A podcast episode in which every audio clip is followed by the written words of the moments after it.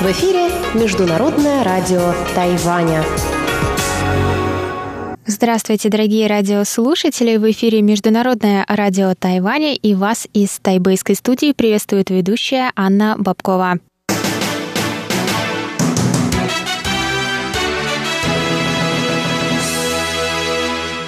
Сегодня среда, 15 июля, и мы начинаем наше ежедневное вещание с выпуска новостей сегодняшнего дня, а затем вы прослушаете тематические передачи «Среды», «Китаеведение. Устная история» с Марией Ли, «Новости экономики» с Андреем Солдовым, а также повтор передачи прошлой недели «Звуки города» с Валерией Гемрановой и Иваном Юмином. Я вам напоминаю, что на коротких волнах вы можете слушать нас на частоте 5900 кГц с 17 до 17 12.30 UTC и на частоте 9490 кГц с 11 до 12 UTC. И, конечно, в любое время вы можете зайти на наш сайт по адресу ru.rti.org.tw и там прочесть последние новости с Тайваня и прослушать ваши любимые передачи. А теперь давайте к новостям.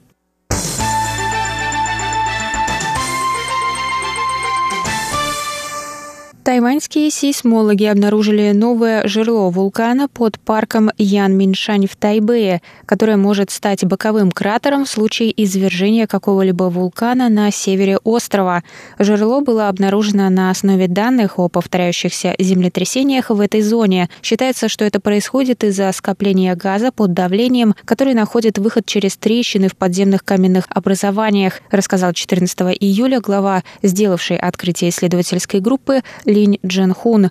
Жерло имеет протяженность 2 километра вглубь, ширину 500 метров и расположено недалеко от правого жерла в зоне Даюкен национального парка Янминшань, сообщили в Академии Синика. По словам ученых, если произойдет извержение какого-либо вулкана из Датуньской вулканической группы, то это жерло потенциально может стать боковым кратером этого извержения, то есть также начать извергать лаву. В зоне Даюкен сейсмологи засекли пульс из землетрясений, то есть серию небольших толчков, происходящих с одинаковым интервалом, который сейчас составляет порядка 18 минут. Исследователи заявили, что повода для беспокойства нет, но территория будет в дальнейшем находиться под полем более пристальным наблюдением. Открытие об активности вулканов Датонской группы было сделано в прошлом году. До этого они все считались потухшими.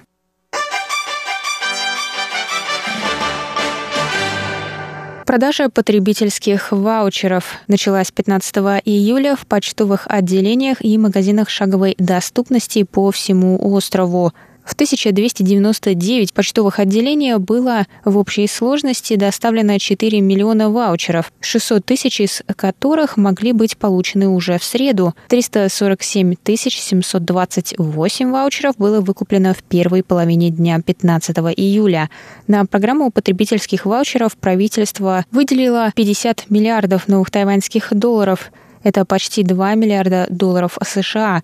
Потребитель должен потратить одну тысячу новых тайваньских долларов, чтобы купить ваучеры на 3 тысячи новых тайваньских долларов. В обмен на ваучеры можно приобрести большой набор различных товаров и услуг с небольшим количеством ограничений. По ваучерам нельзя покупать сигареты, акции, платить налоги, оплачивать счета и взносы. Программа ваучеров была создана правительством для оживления экономики в свете пандемии коронавирусной инфекции. Иностранные Иностранные граждане не могут получать ваучеры за исключением супругов граждан Тайваня с действующим видом на жительство. В общей сложности 23 миллиона 740 тысяч человек имеют право получить ваучеры на Тайване, 10 миллионов 350 тысяч человек уже сделали предзаказ онлайн до 15 июля, из них 120 тысяч забрали свои ваучеры утром в среду.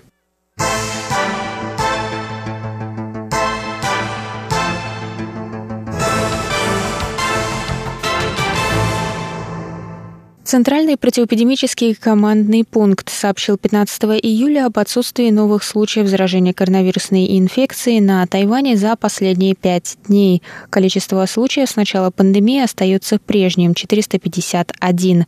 360 заболевших привезли болезнь из других стран, местных случаев 55. Число зараженных на корабле Паньши – 36. Семь человек умерли, 440 пациентов выздоровели и были выписаны из больницы. Местные случаи не были зафиксированы более двух месяцев.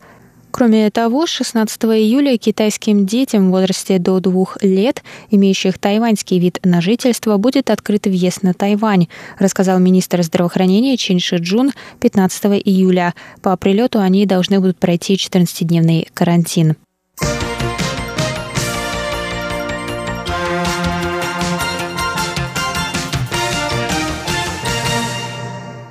Два китайских военных разведывательных корабля приблизились к тайваньскому острову Орхидей 15 июля на третий день проведения 36-х ежегодных военных учений Ханьгуан. Корвет класса Диндиан Китайской Республики создал радиоэлектронные помехи, чтобы помешать сбору данных об учениях китайской стороной. В 8 утра китайские суда покинули эту зону. В среду утром в рамках учений тайваньская армия провела в Пиндуне симуляцию китайского вторжения.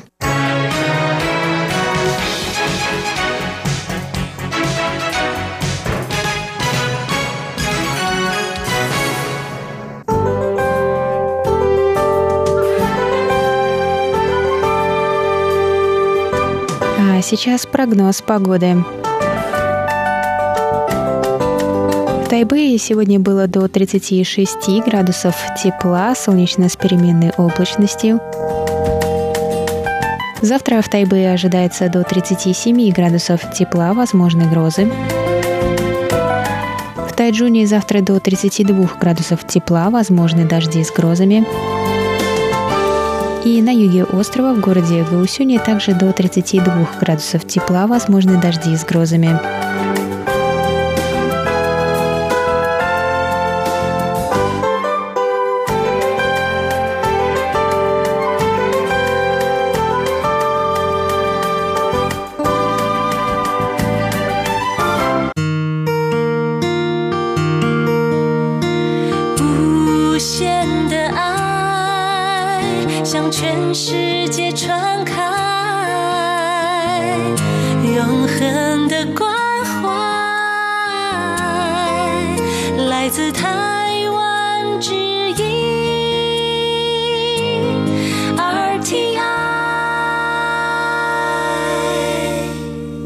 Это был выпуск новостей за среду 15 июля на волнах МРТ. Для вас его провела и подготовила ведущая русской службы Анна Бабкова. Оставайтесь на наших волнах. Далее в эфире тематические передачи «Среды». А я с вами на этом прощаюсь. До новых встреч.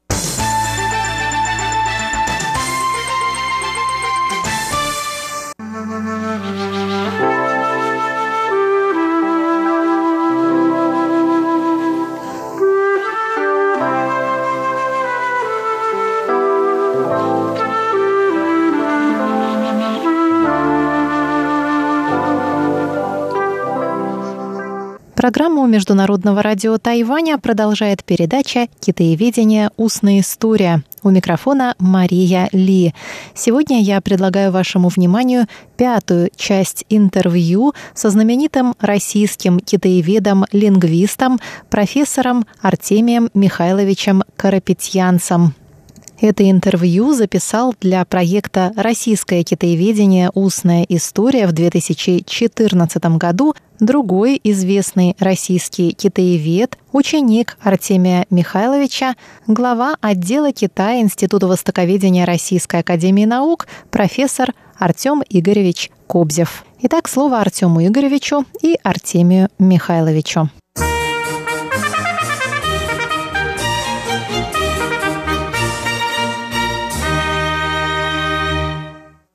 Ну, честно говоря, моя дальнейшая научная деятельность определялась возможностью публикации. Если там какой-то сборник организовывался, и я мог там написать статью, я, соответственно, старался написать статью. Самое ежегодное общество государств Китая тоже старался участвовать каждый раз. Когда была возможность опубликоваться. А темы для публикации кто определял сам. Как-то так получилось, что вот я такие опубликовал статьи. Я не знаю, у меня какой-то генеральной линии здесь не было. Единственная генеральная линия – это как бы прославление Китая. И я ей придерживался всю свою жизнь. Особенно это было важно, когда были очень плохие отношения. А как, кстати, они вот сказались на внутренней жизни Илья, кафедры конкретно? В чем-то выражалось? Какие-то события были с этим связанные? Людей увольняли или, наоборот, набирали? Или к чему-то принуждали? Такого ничего не было. Единственное, что было, это скандальная история Таня шанс с Парковым ИСА, когда они придрались к тому, что она пыталась себе заказать китайские публикации, которые официально были объявлены по каталогу Союз печати. Вот. Так что там было по этому поводу высказывание со стороны партийного секретаря ИСА, что не то, что надо делать, но потом все это ему же хуже обошлось. А подождите, а Таня Ушан там, по-моему, с 66-го года стала работать. Да. Вот. А, а как она туда, собственно, попала? С улицы пришла или... Ну, она с радио пришла. А, с радио? Она ну, на радио работала. Дело в том, что в это время было решено организовать преподавание шахайского диалекта. Она была единственным специалистом в этой части. Ее под этим соусом приняли на должность старшего преподавателя САА. А, кстати, о, о диалектах китайских. А вот есть ли что-то сейчас в этом роде? Вообще, как это, вот, может быть, коротко, пару слов про разные диалекты, как историю э, их преподавания, расцвет, угасание, вообще спектр этих возможностей? Ну, сейчас кто-то преподает, а вообще действительно она преподавала или это просто был соус? Ну, приготовилась, я видел ее записи и все остальное, но, по-моему, так это ничего не получилось. А кто был инициатором этого всего? Румянцев, по всей видимости, Старогуздов кафедра. Уже тогда, да? Да. Ну, как, как фонетист такой, да, ему это интересно. Ну, кроме того, было какое-то сверху указание. Ну, вообще, да, в разгар, конечно, всей этой полемики, такая дифференциация. А как вы считаете вообще, это, это нужно делать вот сейчас? Вот если бы вы были там начальником, директором, имеет смысл это вводить? Я считаю, что нет. Почему?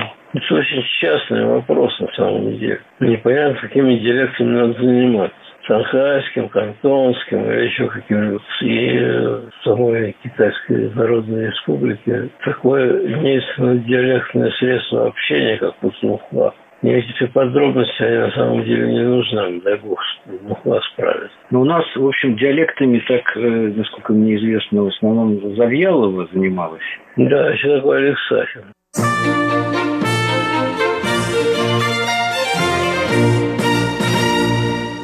Ну хорошо, значит, а, она пришла старшим преподавателем, а вы там уже тоже преподавали, да? Да. Ну, сначала она, она пришла, я еще был в аспирантуре, потом уже с 69 -го года я начал там преподавать достаточно активно. А вот, может быть, один вопрос связан с другим. Меня всегда занимало следующее. На мой взгляд, вы прирожденный ученый-исследователь. Тем не менее, вся ваша жизнь прошла в учебном заведении, и вы были педагогом. Почему вы выбрали вот именно этот путь? Может быть, э, как раз вас приманило присутствие Тани Ушан там? Нет. Нет? Я до этого выбрал этот путь, у меня, у меня не было ничего другого. Я вообще рассчитывал заниматься научной работой. Мой учитель, Дмитрий Витальевич Диопик, он оказался одним из организаторов и не он. Ну, в частности, меня хотел взять на должность старшего научного сотрудника после института, но потом из этого ничего не получилось. Я уже оказался преподавателем СА. А почему не, не получилось?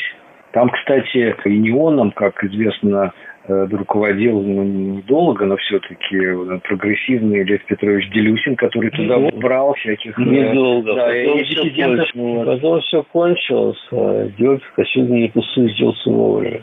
В результате он остался ни при чем, и я остался ни при чем. Но я помню, что и я с вами какие-то вел разговоры, когда вот работал у нас в отделе, и с Делюсиным я тоже вел, что мне казалось, что надо вас переманить к нам в отдел, чтобы вы побольше писали. Ну, как-то интереса с вашей стороны не нашел. Я как-то уж привык к этому. Ну, а вот сейчас, с точки зрения такой ретроспективной умудренности, вот вам не кажется все-таки, что много было потрачено сил пустую на вот этих оболтусов, которых я сам наблюдал, которым в Иньяне э, нафиг не нужен был. Тут, с другой стороны, какое-то горение, страсти, настоящая наука, а там все это такая профанация. Ну, потому что, конечно, понятно, их тоже можно понять. Они ориентировались на совсем другие жизни, в большинстве своем. Редкие попадались люди. Ну, это несколько упрощенный взгляд Конечно. на вещи, с моей точки зрения. Конечно, да. Дело в том, что результаты исследований очень неплохо обговорить в аудитории. Причем самые такие основательные, они достаточно простые, и можно по реакции людей судить о том, насколько это все обосновано. Я считаю, что для ученого может быть очень важной педагогическая деятельность. Вот сформулировать то, что он думает довести до студентов в непосредственном контакте. В виде статьи это одно, в виде лекции это другое. Я с вами абсолютно согласен, только вот немножко в расстановке акцентов. Вы абсолютно правы, это действительно очень важная вещь, но только что главное является вот быть ученым, который на отхожем промысле или совмещает это педагогической деятельностью, или наоборот, быть педагогом. Это все-таки зависит от количества часов, количества жизни, которое тратится на это. Что доминантно, а что рецессивно. Вот для меня доминантным является наука, а рецессивным преподавание. Но, тем не менее, очень важно. Тогда педагогики. Что вы считаете вообще самым главным, важным в преподавании? Очень сложный вопрос. Вот сейчас такая опять полемика по старому вопросу разгорелась. Должна ли синология быть целостной наукой, или ее надо дробить на дисциплины, э, давать часть филологию, часть историю, там, философию и так далее. Вот они развиваются, дифференцируются, то есть как бы целостность синологии или востоковедения вообще это архаика. А сейчас все дифференцировано, все специализировано. Вот, вот так. Ваш взгляд. Я считаю, синология – это самостоятельная дисциплина быть. Здесь даже не столько играют роль всякие теоретические соображения, как языковая специфика. Китайский язык, он очень специфичен, и он определяет специфику традиции. Это в терминах общих очень трудно определить. Исходя из вашего опыта, вы что усовершенствовали в том, что есть, ну, по крайней мере, там в ИСА, ну, вы знаете, тут же вот э, из таких последних новаций появилась четвертая дисциплина синологическая, это философия. Благодаря усилиям э, сотрудников Института философии, где, кстати, тоже очень хорошие специалисты, близкий нам вьетнамист Никитин работает. Да, действительно, достойный человек, да. Ну вот сейчас попытки IT-технологии э, там внедрить э, в ИСА предпринимаются. Но я много писал и говорил о том, что надо бы соединить как раз э, синологию с естественными науками, потому что она все ну, как развивалась как исключительно гуманитарная дисциплина. Педагогический совет у меня один, как мне представляется, достаточно существенно. Нужно давать себе отчет специфики китайской традиции.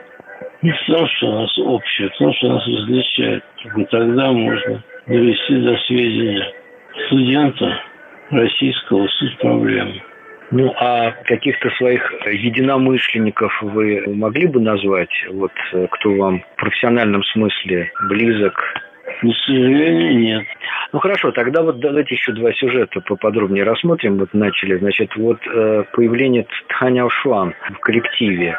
Ну, она очень яркая, интересная женщина, действительно. Ну, там, наверное, дамы тоже заправляли, как обычно бывает на языковых кафедрах. Как она нашла с ними общий язык, как это все происходило? И ваши, ваши первые впечатления от нее?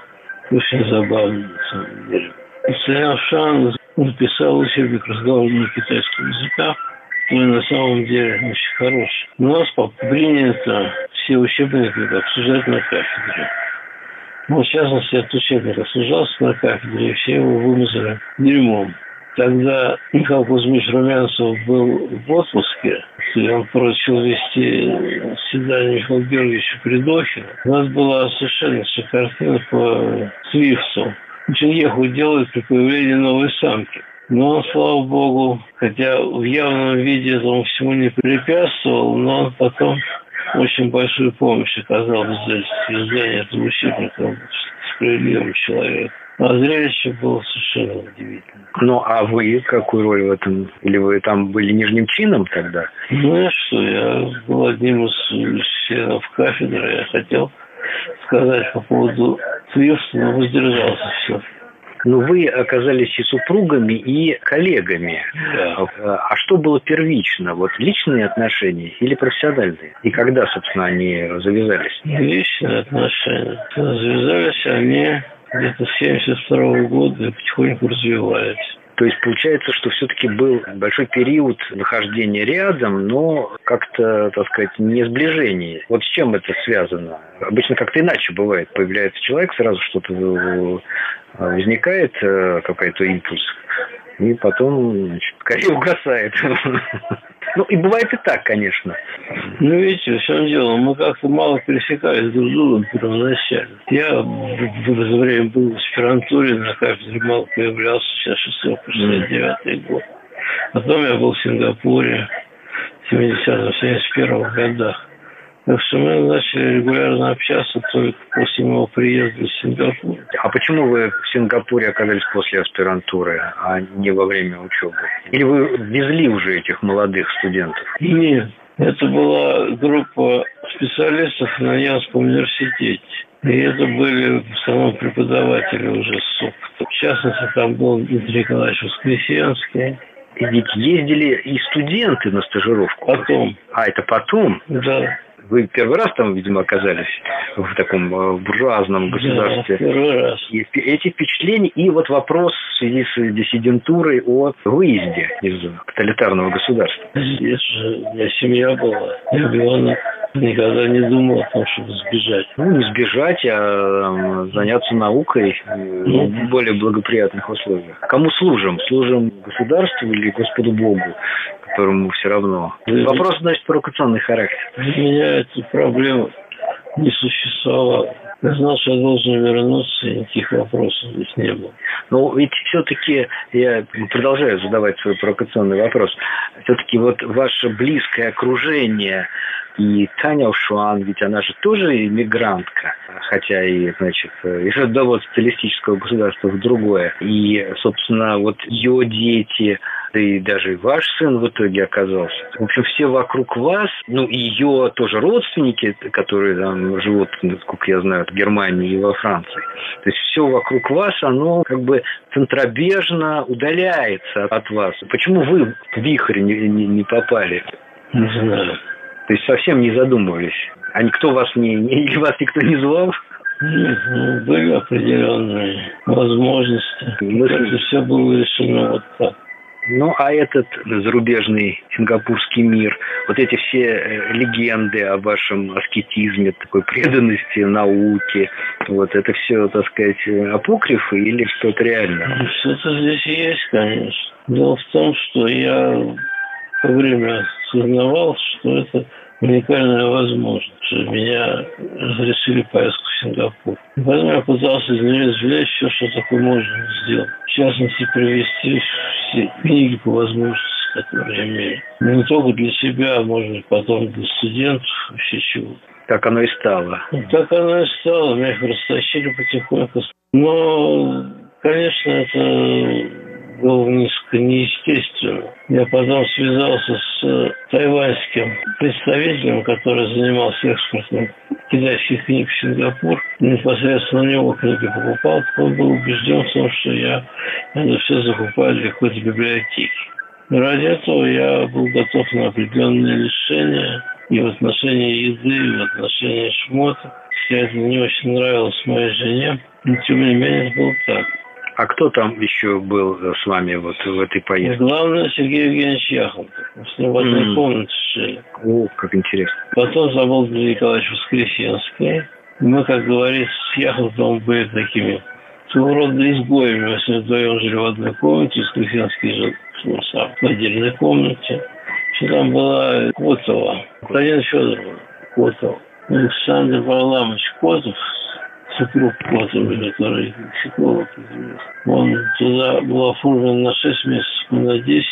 И он после 6 месяцев уехал, а Котова остался одна в этом блоке. А, кстати, а сколько денег платили тогда, не помните? Не помню, ничего не платили, по сути, платили. Нет, я понимаю, сколько вам платили. 600 с чем-то сингапурских долларов. А это соотношение с долларами? Примерно 200 долларов.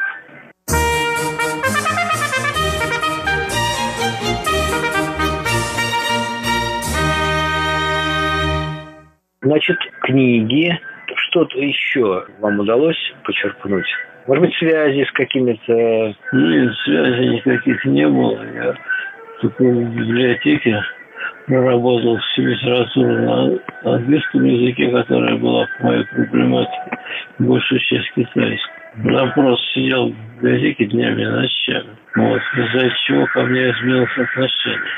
Сначала был на общих основаниях, у меня был такой читательский билет, что я мог брать уникальные издания домой. Они как-то меня оценили. Ну, приятно. Вот так. А результатом вот этих студий что-то явилось конкретно? Не повышение общей квалификации, а, может быть, какая-то статья? Исследование студийное, шучу. А вот общение с Яхотом, видите, такое тесное. Он тоже 10 месяцев был? Да. Какие впечатления? Ну, какие-то особенности личности? Сколько вам было комфортно и как у старшего товарища? Может быть, вы чему-то научились у него? Ну, конечно, общались на равных. Хотя я его давно уже знал через Катерину Николаевну Драгуну. Кстати, я, наверное, забыл про это рассказать. Это уже отдельная тема. Когда кафедра рекомендовала мою свою работу второго курса для публикования, то Екатерина Николаевна Драгунова мне помогала. Мы с ней вместе вырабатывали окончательный текст статьи, она меня учила прием, у меня была своя метода, у меня был даже отрицательный преподаватель, текст, который просто физиказание, который человек опубликовал, она это показывала, как не надо писать. Не всякие приемы, как при помощи булавок текст создавались, для особо важных мест прикидывались этикетки от сыра. В общем, все, что только можно делать, делать по сравнению с нынешними фломастерами и прочими, так сказать, делами. Да, вот, чего я об этом вспомнил. Да, и Сергей Евгеньевич Яхонтов это был непререкаемый авторитет. Ирина Николаевна Драгунова всегда говорила, что если он приезжает в Москву, мы должны ходить на все его доклады. Мы заходили. Я, Николай Викторович Сафронов, тоже ходил как вроде бы ученик.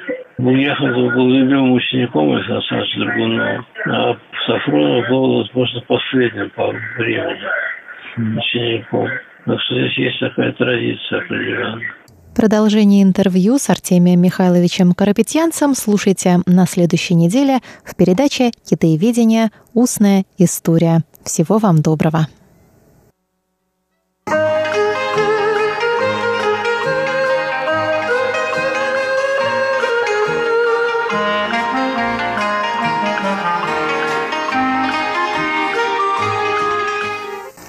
Здравствуйте, дорогие слушатели Международного радио Тайваня.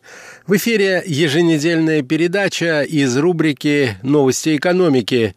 У микрофона ведущий передачи Андрей Солодов. Китайских инвестиций на Дальнем Востоке ровно столько, сколько и должно быть при текущем уровне его развития – при нынешнем состоянии местного рынка, трудовых ресурсов и инфраструктуры. Большая часть региона, за исключением немногочисленных центров предпринимательства типа Владивостока или Уссурийска, скорее ориентирована на привлечение дотаций из Москвы, чем иностранных инвестиций. Так начинается статья, опубликованная Иваном Зуенко, известным экспертом по проблемам развития российского Дальнего Востока на страницах московского отделения фонда Карнеги. Сегодня, дорогие друзья, я хотел бы познакомить вас с некоторыми выдержками из этой любопытной публикации. Итак, наша тема сегодня – Дальний Восток. Инвестиционные битвы.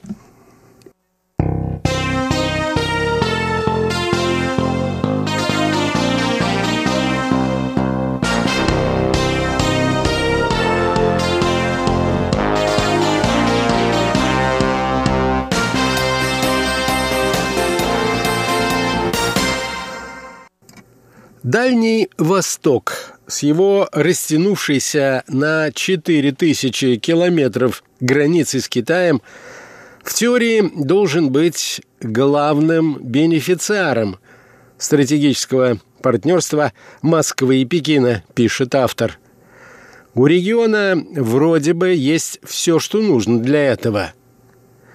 Чтобы привлечь китайские инвестиции, важна географическая близость между дальневосточным регионом и КНР, накопленный опыт сотрудничества, а также взаимодополняющие друг друга различия в экономическом развитии. Однако пока, пишет автор, практика опровергает теорию – Увеличить китайские инвестиции не помогают ни специально созданные для этого бюрократические структуры, ни благоприятный внешне политический фон. Официальную статистику по иностранным инвестициям в России публикует Центральный банк. По его данным, масштабы проникновения китайского капитала в экономику Дальнего Востока на удивление ничтожны. На июль 2019 года доля Китая в общем объеме накопленных иностранных инвестиций в регионе составляла менее процента – около 530 миллионов американских долларов – для сравнения, инвестиции Кипра в Дальний Восток были чуть более 4 миллиардов американских долларов.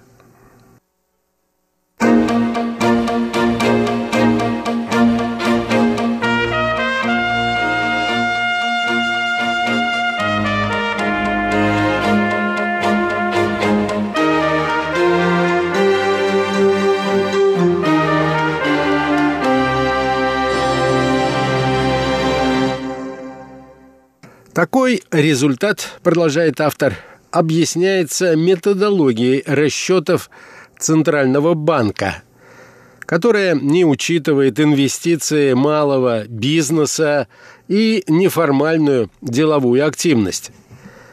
Кроме того, по данным Центробанка не видно конечных инвесторов в офшорных схемах – на долю которых приходится до 95 зарубежных капиталовложений в Дальний Восток. В результате многие предприятия, которые всей отрасли известны как китайские, в официальных данных фигурируют как российские или, например, багамские. Данные Министерства развития российского Дальнего Востока сильно отличаются. По ним, наконец 2019 года доля КНР в общем объеме прямых иностранных инвестиций в регион превысила 60%. 45 проектов на сумму примерно в 2,5 миллиарда американских долларов – В 2017 году министерство называло и более крупные суммы. Например, такую цифру, как 4 миллиарда долларов. Откуда же такая разница?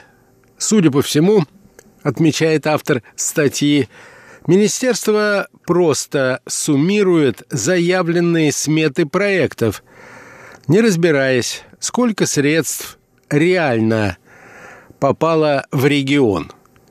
Иначе говоря, сколько на Дальнем Востоке китайских инвестиций, равно как и китайцев, никто точно не знает – Любая статистика лишь доказывает, что опираться на нее нет особого смысла. Очевидно лишь то, что реальные цифры больше официальных, но меньше тех, о которых публично заявляют российские и китайские чиновники. Например, по словам бывшего посла Китая в России – а ныне спецпредставителя Госсовета КНР по евразийским делам Лихуя, компании из КНР инвестируют в Дальний Восток более 30 миллиардов. По статистике одного только города Мудандяна, провинции Хэйлунджан, к концу 2018 года – на территории еврейской автономной области в Хабаровском и Приморском краях китайские компании создали 13 неких зон торгово-экономического сотрудничества, куда было вложено более 7 миллиардов юаней, около 900 миллионов американских долларов – на практике же эти зоны никому не известны. Однако это не мешает китайским посредникам регулярно отчитываться о своих успехах перед чиновниками и получать финансирование в льготном режиме. Подыгрывают чиновникам и потенциальные инвесторы. Так, в конце 2018 года – в районе имени Лазо, а это Хабаровский край, российская компания заявила о намерении привлечь китайский капитал, чтобы взять в аренду 100 тысяч гектаров болотистых земель и выращивать там сою. При том, что в районе всего обрабатывается 85 тысяч гектаров – в прессе же привычно заговорили о том, что на территории Хабаровского края возник настоящий Чайна-таун. Однако проект так и не преодолел нулевую стадию. А китайская государственная корпорация Ковко, которую называли инвестором, вообще не знала о его существовании.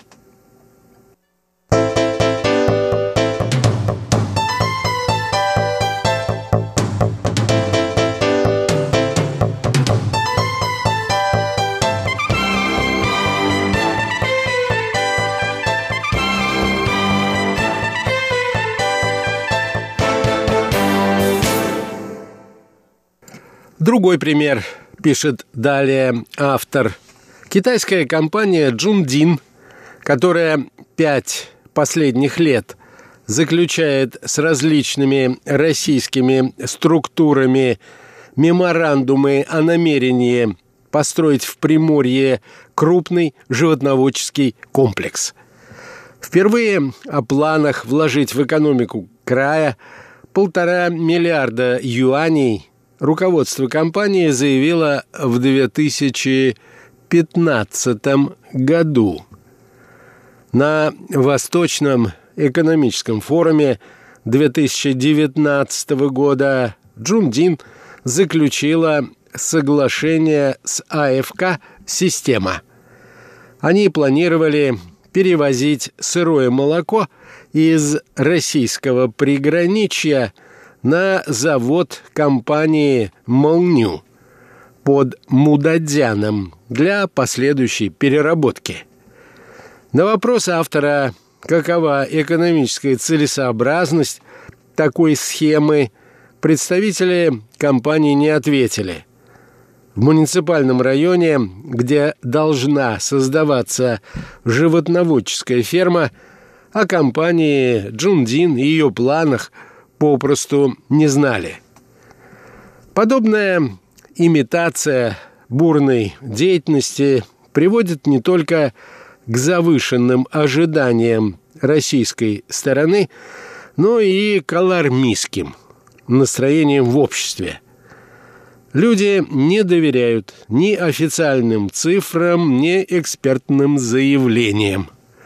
Многие считают, что чиновники хотят продать Сибирь и Дальний Восток китайцам, а все программы по развитию дотационных периферийных регионов – это не что иное, как, так сказать, предпродажная подготовка – к сожалению, такие настроения часто блокируют выполнение реальных инвестпроектов китайской стороны. Можно вспомнить историю 2015 года с передачей 150 тысяч га сельхозземель в Забайкальском крае китайской компании «Джунде» или эпопею 2019 года с запретом строительства завода по бутилированию байкальской воды в поселке Култук Иркутской области.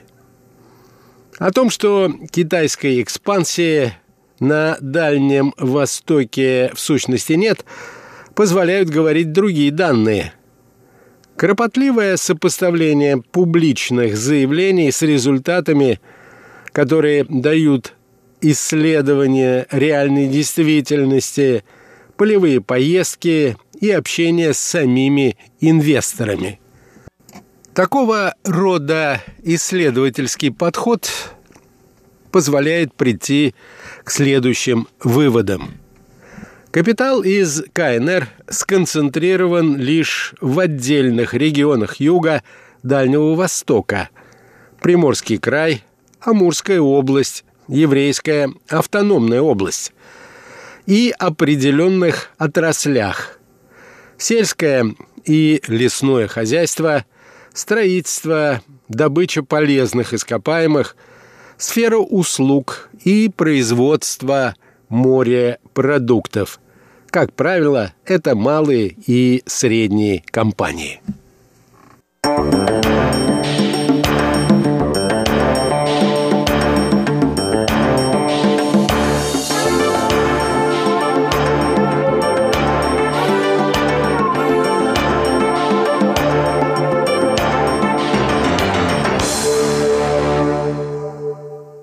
На этом месте, дорогие друзья, позвольте мне прервать изложение содержания статьи Ивана Зуенко. На следующей неделе мы продолжим эту тему. Всего вам доброго, будьте здоровы и до новых встреч!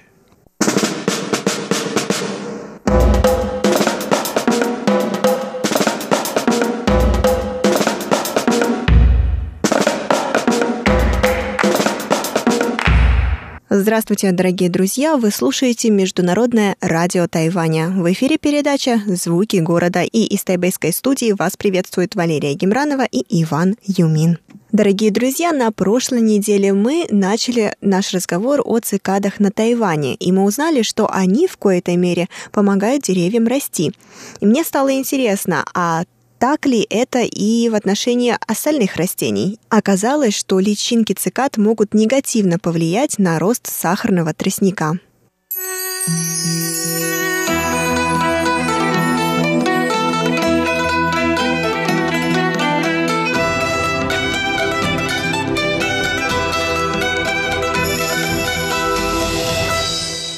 какой-то роще высох весь тростник. Это все из-за того, что под землей где-то тысячи цигат. И они все высосали сок тростника. А, то есть получается верно. Для более таких устойчивых систем, как дерево, да, корни дерева, цикады не несут ничего плохого. особенно если их там не тысячи и не миллионы. А вот, допустим, для тростника, потому что он все-таки, мне кажется, слабее, то для него, конечно, тысячи цикад, возможно, даже миллионы цикад, это, конечно, очень страшно. Они действительно могут высосать все соки. Буквально. Ванюш, ну вот мы с тобой разобрались, как эти цикады живут, как они зарождаются, сколько лет они живут. Скажи, пожалуйста, вот цикад так много у вас на Тайване, я думаю, в Китае тоже их очень много. Вы как-то, я не знаю, как-то они описаны в литературе или, возможно, какое-то применение у них другое есть, помимо вот наслаждения этим пением. Как вы вообще с ними взаимодействуете? Я думаю, что для китайцев или для тайванцев мы на самом деле достаточно позитивно относимся к цикадам. А, как я уже заранее сказал, что у них, правда, сложный цикл жизни и даже печальный, потому что 18 лет по земле и максимум только 3 недели, чтобы смотреть этот мир или поют этому миру. По литературе очень часто описывают Цигаде, что они как э, воитель жизни, они как э, победитель жизни и так далее. То есть они поют для жизни.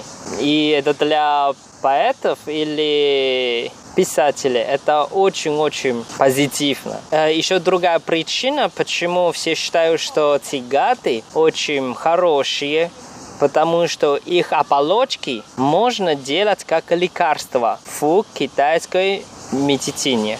Вот, поэтому-то я и спросила, потому что зная, как здесь сильно развита китайская медицина, и когда вы буквально из каждой букашки можете что-то полезное взять, поэтому я спросила, может быть, есть какое-то другое применение цикадам. Оказывается, я была права. И как? То есть вы берете эту оболочку и едите? Да нет, конечно, не сразу есть. Надо перемаливать и с другими травами смешивать.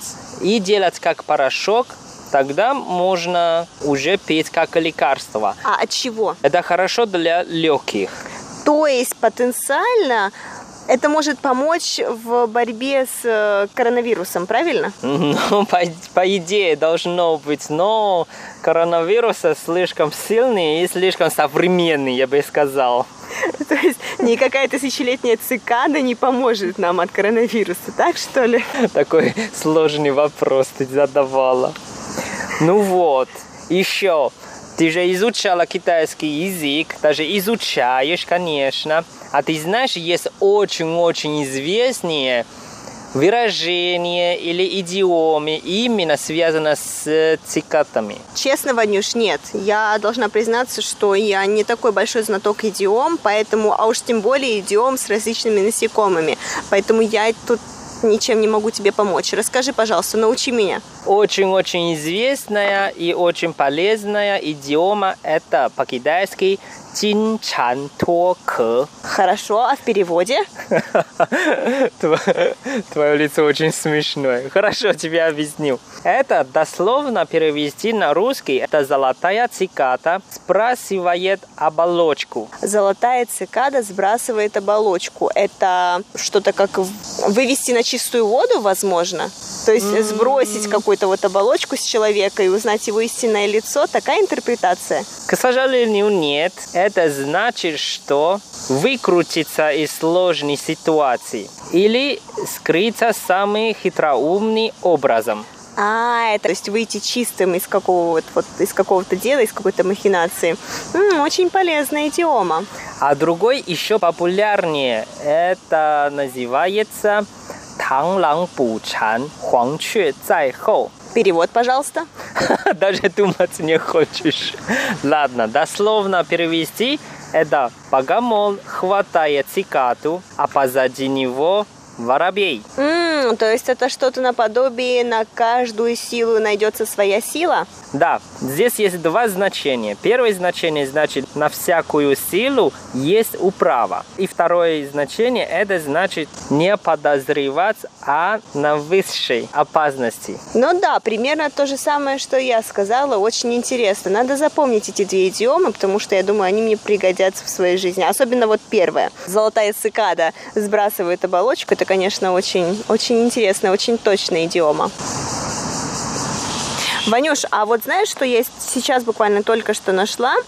А, информацию о том, что, оказывается, в японской культуре цикада тоже очень популярна. И вот там даже была манга, то есть японская анимация, да, вот японские мультики, которые нам знакомы, под названием а, когда плачут цикады. Но я думаю, тебе это русский, это русское название, точнее русский перевод названия. Я думаю, китайское название тебе скажет больше об этой манге. А как это по-русски? Когда плачут цикады. М, когда плачет цикады, да. Но на китайском языке здесь написано еще э, яснее. Цикады поют печально вечером.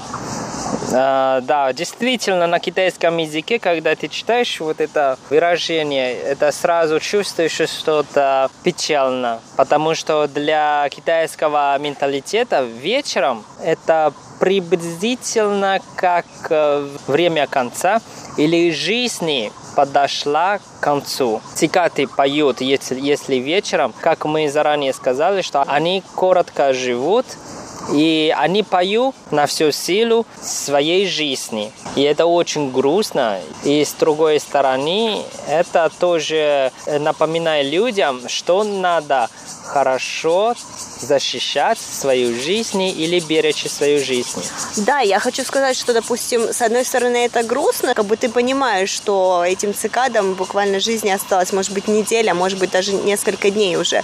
Но в то же самое время хочется сказать, что они же поют. И получается, что они понимают, у них короткая жизнь осталась, и вот они последние вот эти моменты, всю вот эту вот их жизнь в лучах солнечного света, они про проживают на полную. Вот, вот что хочется сказать, что они не прячутся где-то там под листьями и ждут, когда их съедят, а они действительно проживают на полную, они поют, они ищут себе пару, они едят, и на самом деле это, это очень позитивно, мне кажется. То есть, наверное, людям тоже стоит взять с этого пример и понимать, что вот жизнь, она вот, вот такая длинная, и всего ничего, у нас там есть несколько десятков лет. А с одной стороны, это много, это больше, чем две недели, но с другой стороны, не надо ее тратить понапрасну, нужно проживать и делать максимально много, чтобы не было больно от того, как ты ее прожил. Лера, я думаю, что мы, наверное, слишком заговорились. Знаешь, у меня есть маленькое приключение тебе. Давай, какое? Давай найдем оболочку на дереве у цигата. Давай попробуем.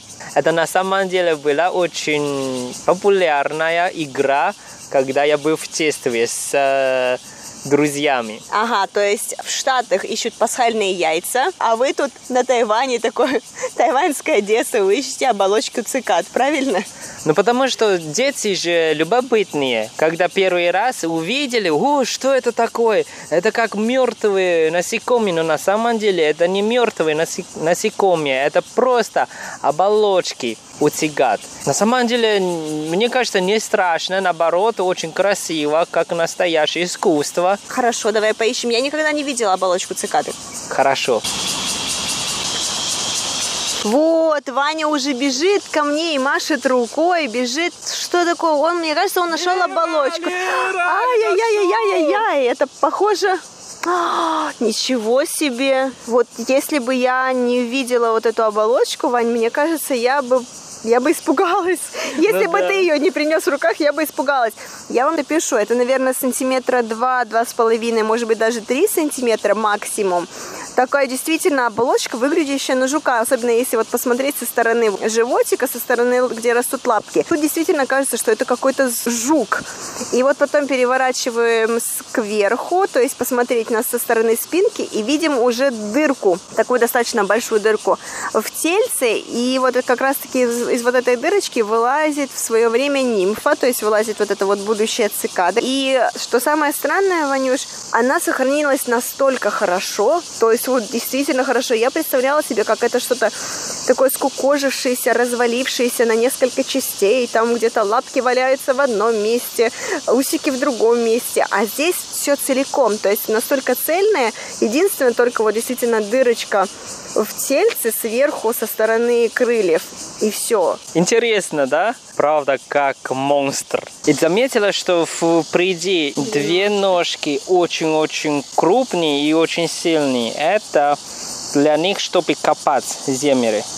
А, вон оно что. Еще вот это длинные-длинные штуки, как уголка. А, это хоботок называется. Да, это как у бабочка. То есть они через вот эту трубочку сосет сок дерева. С ума сойти, Ванюш. Ну, спасибо тебе большое за такую находку. И смотри, немножко еще видно, что сухая земля, да, потому что из э, земли выползает на дерево. И я еле-еле, правда, нашел ее, потому что они, правда, достаточно высокие на дерево, чтобы птицы или другие насекомые их не съели. Они пытались выше и выше. То есть ты нашел вот эту оболочку не на земле, ты нашел ее на дереве? Да, они всегда на дереве. В детстве мы часто проводили такую игру, что надо найти больше оболочек, и тогда ты выиграешь. И каков был приз? Просто без э, приза, просто такое ощущение, что я выиграл. Интересно. Ванюш, кстати, в Древнем Китае использовали вот оболочки цикад в качестве амулетов. Скажи, вот ты сейчас хочешь использовать ее в качестве амулета? А я не знаю об этом. Ой, Ванюш, мне кажется, тебе идет. Безупречно. Но мне кажется, да, это имеет смысл быть, потому что, учитывая, насколько действительно цикады присутствуют в вашей вот истории, в вашей культуре, в литературе, я думаю, что вполне вероятно, что ее действительно использовали как амулет. Это все-таки, наверное, больше как такой символ возрождения какого-то и угасания жизни, то есть какого-то такого жизненного цикла. И я думаю, поэтому ее использовали в качестве амулета. Если я не ошибаюсь, когда я учился и работал в России, мне кажется, я не слышал никогда звук цигат. Мне кажется, в Москве и в Питере нету, да, потому что погода не такая теплая. Да, потому что мы же сказали, что им нужна энергия для пения. Чем жарче, тем у них сильнее пение становится. И, как ты знаешь, в Питере очень плохо солнцем, в Москве чуть получше, но там, тем не менее, все равно холодно. И живут-то они в земле. То есть земля для них должна быть теплой, для личинок, чтобы там хорошо созревать. Вот, поэтому в таких городах, как Москва, Петербург, их точно нет. Если они есть, потому что я никогда сама не слышала в России, если они есть, то, скорее всего, если они где-то в южной полосе и где-то, наверное, в горах. Я так подозреваю, где вот достаточно тепло, есть деревья, и там достаточно спокойная атмосфера. Я думаю, что вот там, потому что я лично в России никогда не слышала. Ну что ж, Лера, тогда я тебе подарю эту оболочку. А Лера ушла. Эй, нам надо запрещать передачу. Положи ее себе на плечо вот там, где она лежала. У тебя я ее боюсь. Это же не живой. Ну ладно. Дорогие друзья, сегодняшняя передача подошла к концу. Надеемся, что вам тоже понравилось. Спасибо, Ванюш, за такую интересную загадку. Послушай мою загадку. Я надеюсь, она тебе тоже понравится. Слушаю.